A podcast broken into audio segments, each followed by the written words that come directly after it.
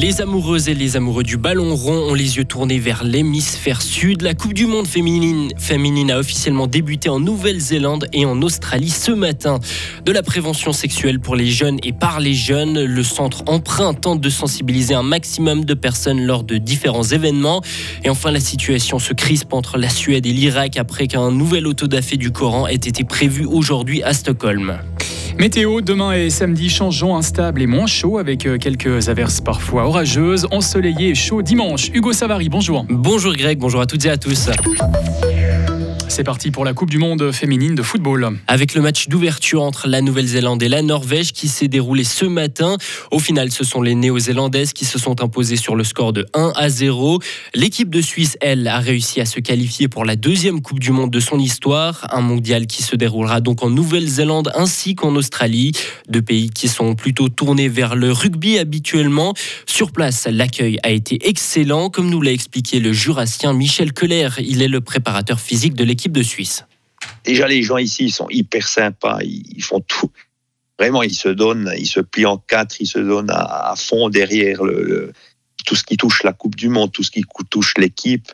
Ils nous ont débarrassé un bâtiment complet d'un espèce de hangar qu'ils ont, qu'ils ont colmaté, ils ont amené le chauffage, ils nous ont fait une salle de force extraordinaire. Vraiment, ils ont, ils bossent sur les terrains, ils sont aux petits soins vraiment.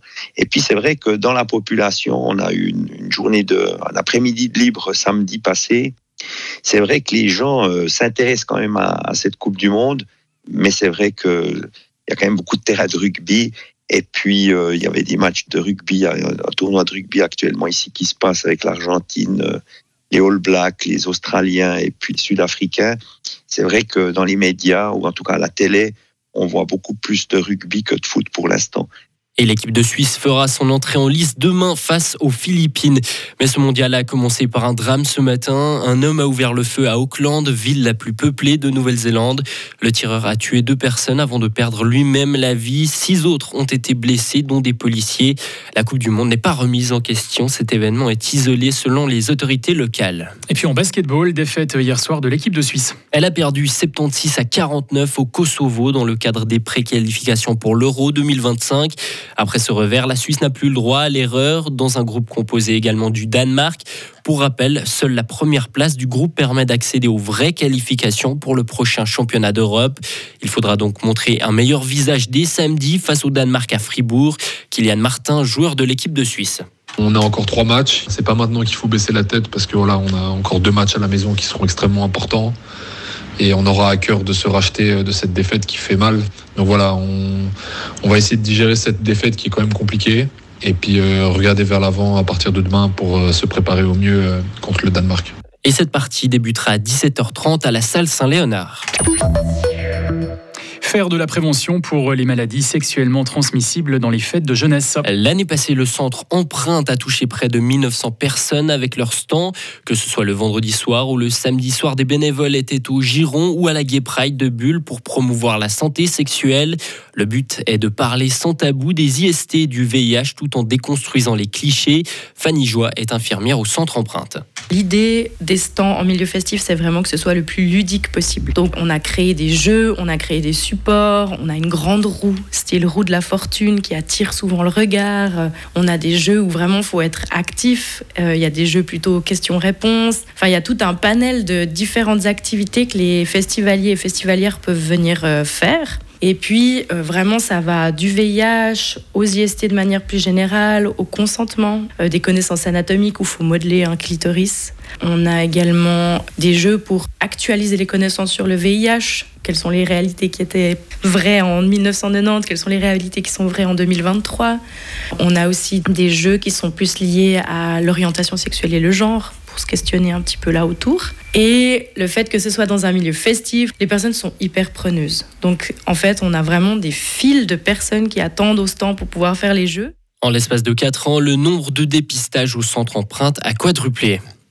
Un incendie s'est déclaré hier en début d'après-midi à la buvette des Mongerons à Pringy. Une vingtaine de personnes, dont le personnel, ont dû être évacuées. Un homme a été légèrement blessé. Le chalet, le chalet lui, a subi d'importants dégâts au niveau de la toiture et de la borne. Les montants de ceux-ci ne sont pour le montant de ceux-ci n'est pour l'heure pas connu. Une enquête a été ouverte. Et nous allons continuer à payer plus cher nos loyers.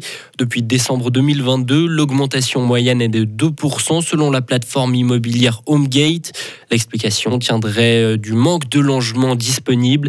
Certains cantons ont vu les loyers bondir comme à plus 7,4% au premier semestre.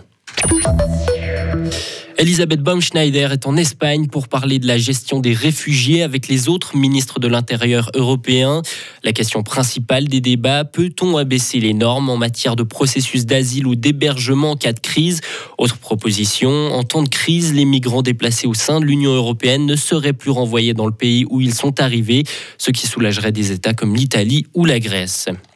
La Suède a convoqué un responsable irakien après que l'ambassade de Suède à Bagdad ait été incendiée. Une action en réaction à l'autodafé d'un Coran prévu dans la journée à Stockholm.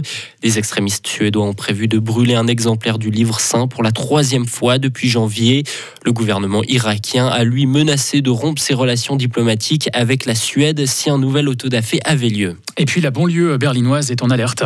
Un grand prédateur, sûrement une lionne, se promène en liberté. Les habitants ont été invités à rester chez eux et à garder leurs animaux de compagnie à l'intérieur. Des hélicoptères et des drones sont utilisés par la police pour retrouver la lionne. Pourtant, aucun zoo ou cirque n'a signalé une disparition. Affaire à suivre. Retrouvez toute l'info sur frappe et frappe.ch.